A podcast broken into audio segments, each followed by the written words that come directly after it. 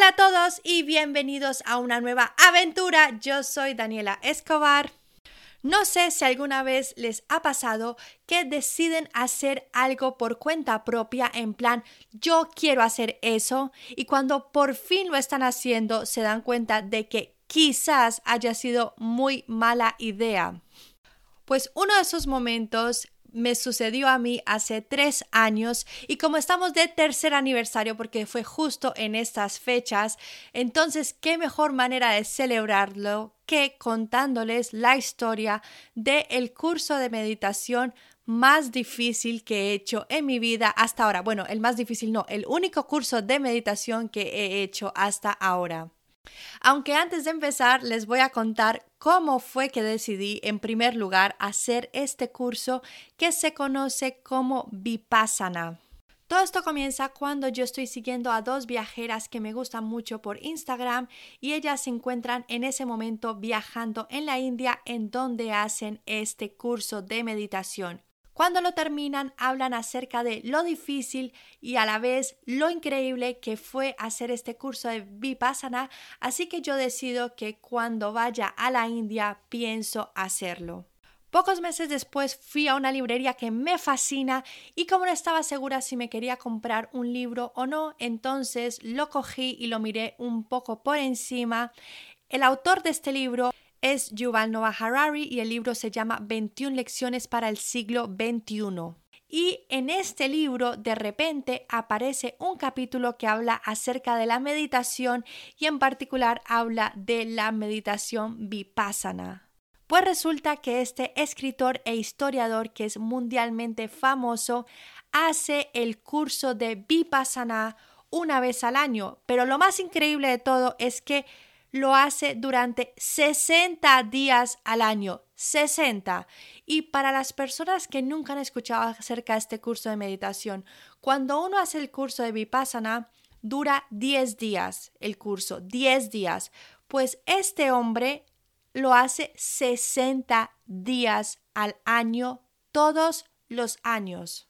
Él básicamente atribuye todo su éxito profesional a ser capaz de controlar su mente ya que opina que nada de lo que sucede en el mundo, por ejemplo, la economía, la política, los desastres naturales, nada lo podemos controlar y que lo único que podemos aprender a controlar es a nosotros mismos. Finalmente, volviendo un día de las montañas, una amiga me contó que ella hace poco había hecho vipassana y yo me mostré súper interesada y le conté que yo tenía muchas ganas de ir a hacer el curso en la India.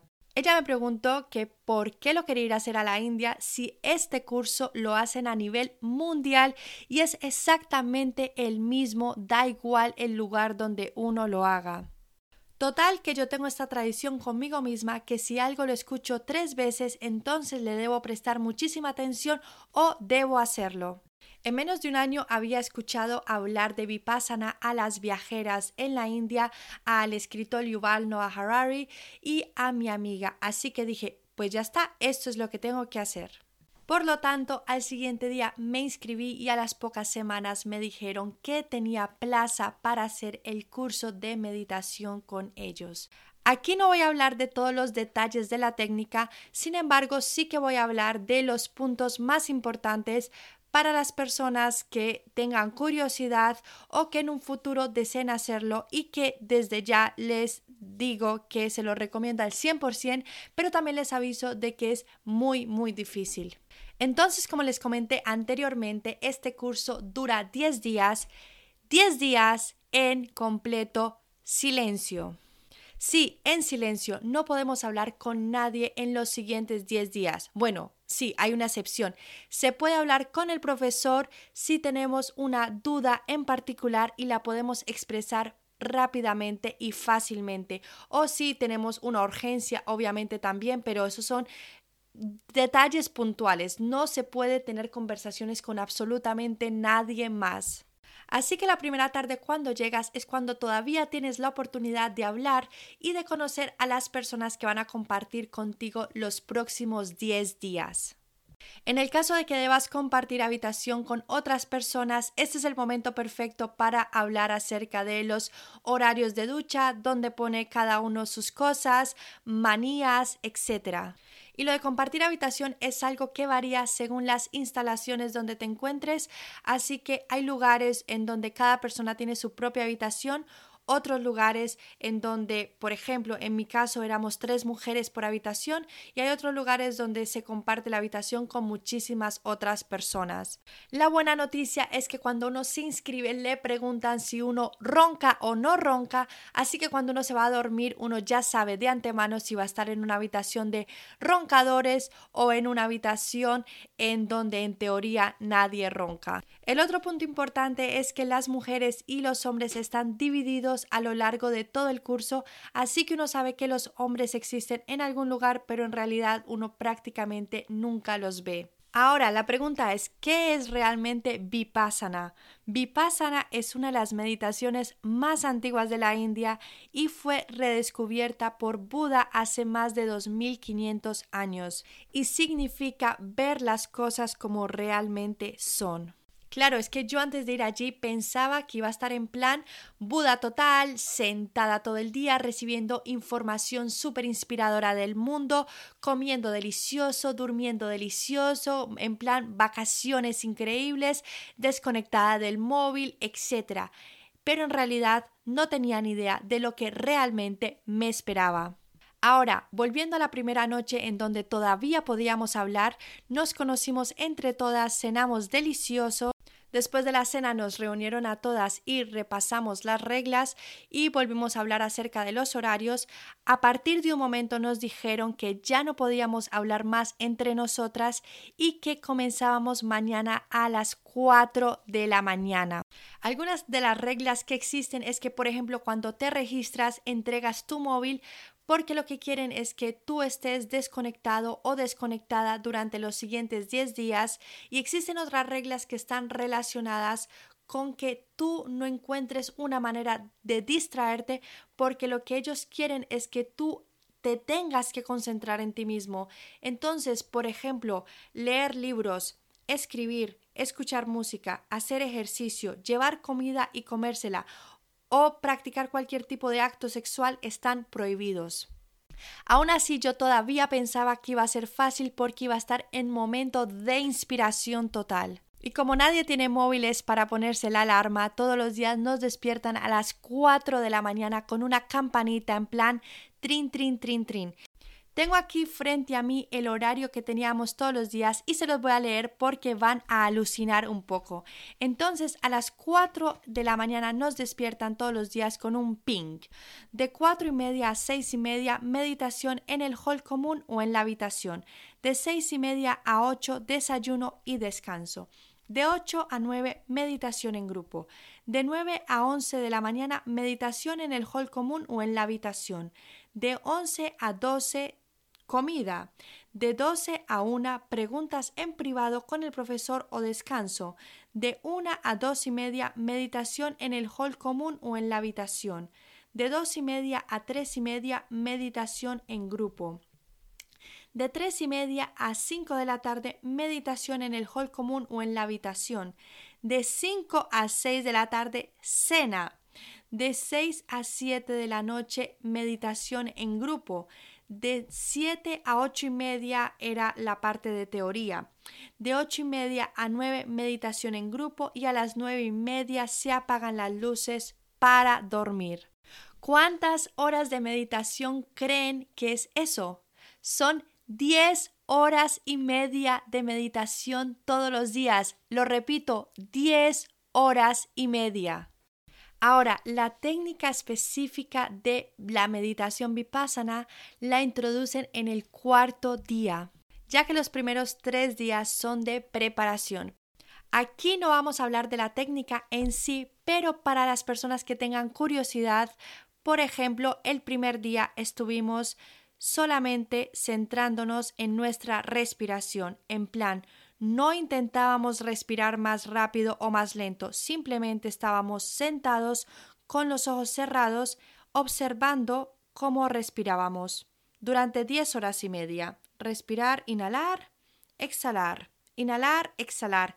Y eso que suena de alguna manera un poco tranquilo, Créanme que después de un par de horas uno tiene ganas de salir corriendo de ese lugar y no le encuentra sentido a absolutamente nada de lo que uno está haciendo. Cada vez que yo tenía ganas de irme de ese lugar siempre pensaba, Daniela, por favor, aguanta hasta la comida o aguanta hasta la cena, porque de verdad la comida y la cena eran, bueno, y el desayuno eran completamente deliciosos, o sea, se los juro que era súper rica la comida, por lo menos de este lugar era deliciosa.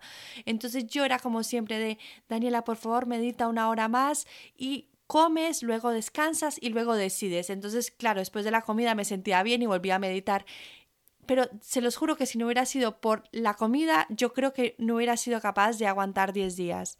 El otro tema que me pareció difícil y no me lo esperaba, la verdad, fue sentarme tantas horas en el suelo. A uno le dejan llevar cualquier cosa que le facilite estar más cómodo, como cojines, almohadas, cobijas, etc. Y las personas que tienen algún problema de salud, esas personas pueden estar sentadas en sillas, pero el resto de las personas estamos todas sentadas en el suelo. Que a priori, por lo menos en mi caso, es fácil porque a mí me gusta estar sentada en el suelo. Sin embargo, después de tres horas, cuatro horas, cinco horas de meditación, yo ya no sabía cómo poner mi culo porque me dolían todos los músculos, o sea, de una manera que jamás me habían dolido. Es más, yo creo que una de las cosas más dolorosas o, que más me dolieron fue estar sentada por tantos por tantas horas. Y lo más increíble de todo es que a uno durante los primeros días lo dejan moverse sin que a uno le digan como nada. O sea, uno se mueve, cambia un poco de posición sin hacer ruido y ya está, todo está bien. Sin embargo, a partir del tercer o cuarto día nos sugieren que intentemos movernos lo menos posible, ya que A, nuestro cuerpo se va a acostumbrar a la nueva postura y B, cuando sintamos dolor, debemos ser capaces de seguir concentrados en los ejercicios, no reaccionar a ese dolor y dejar que ese dolor simplemente pase. Es más, era súper fácil reconocer qué personas estaban haciendo el curso por primera vez o que ya lo habían hecho varias veces porque las personas que ya lo habían hecho parecían estatuas, no se movían absolutamente nada, era increíble. En cambio, todas las personas que lo estábamos haciendo por primera vez, todas, todas, todas nos estábamos moviendo. Ahora, volviendo a la definición de Vipassana, que es ver las cosas como realmente son, la pregunta es, qué fue lo que realmente vi durante 10 días y 10 horas y media de meditación al día. Lo que vi, o más bien lo que aprendí, se pueden resumir en tres puntos principales y la conclusión final. El primer punto me hace muchísima gracia porque fue una de las primeras preguntas que le hice al profesor y esto sucedió en los primeros tres días donde todavía no nos habían introducido a la técnica de vipassana y en donde solamente nos estábamos concentrando en nuestra respiración. Y en ese momento me di cuenta de que yo normalmente solamente estaba respirando por un lado de la nariz y no entendía por qué si tengo dos fosas nasales solamente estaba utilizando un lado de la nariz. ¿Por qué el otro hueco parece que no estaba haciendo absolutamente nada? Es más, es que ni siquiera lo tenía tapado, entonces de verdad que no lo entendía y fui y le pregunté al profesor, ¿por qué estoy respirando solamente por un lado de la nariz? Y el profesor me dijo, eso es otro tema, no es el tema que estamos aprendiendo en este curso de meditación, así que nunca me respondió mi pregunta. Sin embargo, acaba de suceder una de esas coincidencias maravillosas y es que en este momento me estoy leyendo un libro que en realidad es el regalo de Navidad para mi papá, que se lo voy a dar en pocos días, pero que no me aguante las ganas de leerme el libro antes de dárselo y ya sé, mucha gente me ha dicho que eso no se hace, pero bueno, es que lo empecé a leer y no pude parar y no he podido parar, o sea que es lo que hay. Es un libro acerca de la respiración y de repente me encuentro este párrafo. Al inhalar mayoritariamente por el agujero derecho de la nariz, la circulación se acelera, el cuerpo se calienta y los niveles de cortisol, la presión arterial y la frecuencia cardíaca aumentan. Eso ocurre porque respirar por el lado derecho de la nariz activa el sistema nervioso simpático, el mecanismo de lucha o huida, que pone al cuerpo en un estado más elevado de alerta. Respirar por el orificio derecho también suministra más sangre al hemisferio opuesto del cerebro, concretamente a la corteza prefrontal, lo cual se asocia con las decisiones lógicas en lenguaje y la computación. Por otro lado, el orificio izquierdo está conectado más profundamente con el sistema parasimpático, el lado de descansar y relajarse, que disminuye la presión arterial, enfría el cuerpo y reduce la ansiedad. Respirar por el agujero izquierdo cambia el flujo sanguíneo hacia el lado opuesto de la corteza prefrontal, el área que influye en el pensamiento creativo y desempeña un papel en la formación de abstracciones mentales y en la producción de emociones negativas. Y para las personas que necesiten un resumen de lo que acabo de leer, quiere decir que estamos respirando mayoritariamente por el lado derecho cuando estamos entrando en acción, cuando debemos tomar decisiones rápidamente y en cambio estamos eh, respirando mayoritariamente por el lado izquierdo de nuestra nariz cuando nos encontramos relajados. Y el cuerpo va cambiando según las necesidades del momento. Así que cuando yo fui sorprendida a preguntarle a mi profesor que por qué estaba respirando mayoritariamente por un lado de la nariz, tres años más tarde he encontrado la respuesta y no deja de asombrarme lo perfecto que es el cuerpo humano. Ahora, lo segundo que aprendí es la cantidad de tonterías que estamos pensando durante todo el día. Yo les comenté al principio que yo pensaba que iba a estar sentada, inspirada, recibiendo o teniendo un montón de ideas increíbles y la verdad es que lo que estoy pensando todo el día, o sea, de verdad era como, ¿en serio estoy pensando esto? Mis pensamientos eran como un loop, estaba repitiendo constantemente lo mismo y ni siquiera eran cosas como, wow, qué qué cosas más increíbles estoy pensando. Eran de verdad cosas tan básicas que yo de verdad me preguntaba, ¿en serio esto es lo que yo pienso durante todo el día? Porque eh, si esto es lo que estoy pensando, o sea, ¿en qué estoy invirtiendo mi energía mental? O sea, en tonterías básicamente.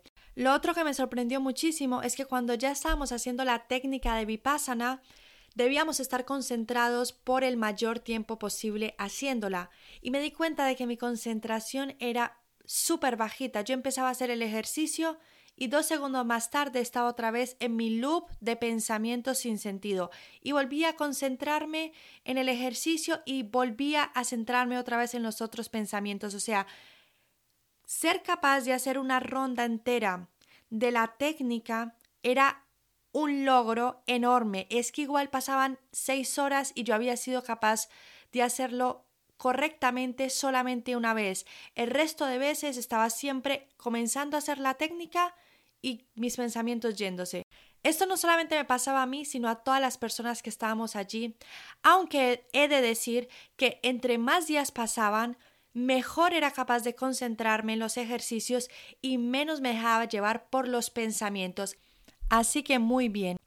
El último punto es acerca de la frustración y rabia que sentí la mayoría del tiempo mientras meditaba. Así que le conté a mi profesor que estaba sintiendo muchísima frustración y que sentía que no estaba aprendiendo absolutamente nada porque la mayoría del tiempo me sentía desconectada. Me dijo que normalmente durante este tipo de meditación sale a la luz tu sentimiento más predominante y es una situación súper incómoda porque sientes una frustración enorme y no puedes hacer nada al respecto, solo observar tu frustración hasta que ella pase sola, sin reaccionar a ella. Recordemos que aquí no tenemos absolutamente nada para entretenernos o distraernos. Así que si lo pensamos, imagínate que un día estás sintiendo frustración y lo que haces es, ah, pues me voy al gimnasio o voy a llamar a alguien por teléfono o voy a hacer ejercicio o voy a ir a cenar. O sea, uno inmediatamente encuentra algo para hacer con tal de no enfrentarse a la frustración. O sea, uno no quiere estar sentado en la cama diciendo, estoy frustrada y quiero estar frustrada y me quiero seguir sintiendo frustrada. O sea, eso no sucede. En realidad, cuando estamos teniendo un sentimiento incómodo, lo que intentamos hacer es precisamente encontrar algo que nos haga escapar de ese sentimiento. Sin embargo, aquí en esta meditación, la idea principal es que durante este tiempo debes trabajar contigo y solo contigo, sin intentar escapar de ti mismo por medio de ningún tipo de distracción. Ni siquiera tienes lavadoras o yo que sé, cualquier cosa para distraerte. O sea, tienes que aprender a enfrentarte a tus propios sentimientos sin reaccionar o reaccionando de la manera más sutil posible. En mi caso era la frustración, pero cada persona es distinta. Hay personas que sienten muchísima rabia, hay personas que no son capaces de parar de llorar. O sea que cada persona se está expresando de una manera completamente distinta y por eso este curso es tan personal y por eso es que uno en realidad uno le, le, dice a la persona que va a ser difícil porque uno sabe que esa persona se va a tener que enfrentar digámoslo de alguna manera, al lado oscuro, a su propio lado oscuro, y ver las cosas como realmente son. Para finalizar, y como lo dije al principio, yo le recomiendo a todo el mundo que haga este curso. Pienso que es un curso de meditación increíble, que uno va a aprender muchísimo de uno mismo, que especialmente los primeros días son extremadamente difíciles, pero a medida que pasan los días y a medida que uno es capaz de enfocarse mejor en la técnica, los resultados se comienzan a ver y se siente de forma, no sé, se siente uno muy bien consigo mismo. Es importante recalcar que este curso se encuentra disponible alrededor de todo el mundo, así que voy a dejar la página web principal y uno allí puede elegir en el país donde vive y seguramente hay uno, dos o tres lugares donde lo hacen uno simplemente se inscribe y espera ya que ellos eligen al azar y normalmente hay muchísima más demanda que plazas disponibles. Bueno, esto también depende en qué lugar del mundo lo hagan. Pero si les dicen que no, vuelvan a intentarlo porque no es algo, no es un no por ser ustedes, sino que es un no porque no hay sitio disponible. Otro punto importante es que este curso es completamente gratuito. La dormida, la comida, los profesores, absolutamente todo es gratuito. Yo cuando fui allí pagué cero, cero euros, o sea, solamente me tocó pagar el transporte, el tren que me llevaba allí. De resto no pagué absolutamente nada. Y ahora me preguntarán, ¿cómo es eso posible? Y es que el curso normalmente ya está pago cuando uno llega por las donaciones de los antiguos estudiantes. Entonces, por ejemplo, uno va allí, le gusta muchísimo y uno dice, quiero hacer una donación para que un estudiante en el futuro también tenga la oportunidad de hacer lo que yo acabo de hacer. Si por la razón que sea uno decide que no quiere pagar absolutamente nada, absolutamente nadie le va a cobrar a uno ni siquiera un euro, ni siquiera lo van a mirar feo, ni siquiera se van a dar cuenta si uno pagó o no pagó. Eso es simplemente si uno quiere, da dinero y si uno no quiere, no da absolutamente nada. Sin embargo, como los antiguos estudiantes encuentran tantos beneficios o encuentran tantas cosas buenas después de hacer el curso, normalmente ellos van y dan dinero. Y por eso es que el curso se sigue dando porque la gente sigue haciendo donaciones. Yo, por ejemplo, cuando hice este curso hace tres años, no pagué absolutamente nada básicamente porque en ese momento no estaba trabajando y no tenía cómo pagarlo. Sin embargo, la semana pasada, cuando decidí que quería hablar de este curso, que de verdad, una vez más, se lo recomiendo a todo el mundo, les escribí un email, me dieron su cuenta de banco y hace dos días literalmente les hice la transferencia de dinero para que otras personas tengan la oportunidad de hacer el curso, de aprender y de experimentar todo lo que yo aprendí y experimenté hace tres años, así que por eso hice la donación. Para resumir, hablamos de la meditación vipassana, hablamos un poco del contexto y de lo que nos espera allí si decidimos hacerlo. Aprendimos por qué respiramos mayoritariamente por solo un lado de la nariz. Hablamos también acerca de cómo nuestros pensamientos se repiten de forma constante y cómo finalmente estando tan aislados y sin ningún tipo de distracción nos obliga a enfrentarnos a nuestro lado más oscuro y si lo logramos, que seguramente lo lograremos si seguimos las indicaciones correctas, se nos abre un mundo de posibilidades. Así que con esto los dejo, les dejo la página web de Vipassana por si tienen interés o curiosidad por hacerlo y les deseo muy buena semana hasta el próximo episodio. Adiós.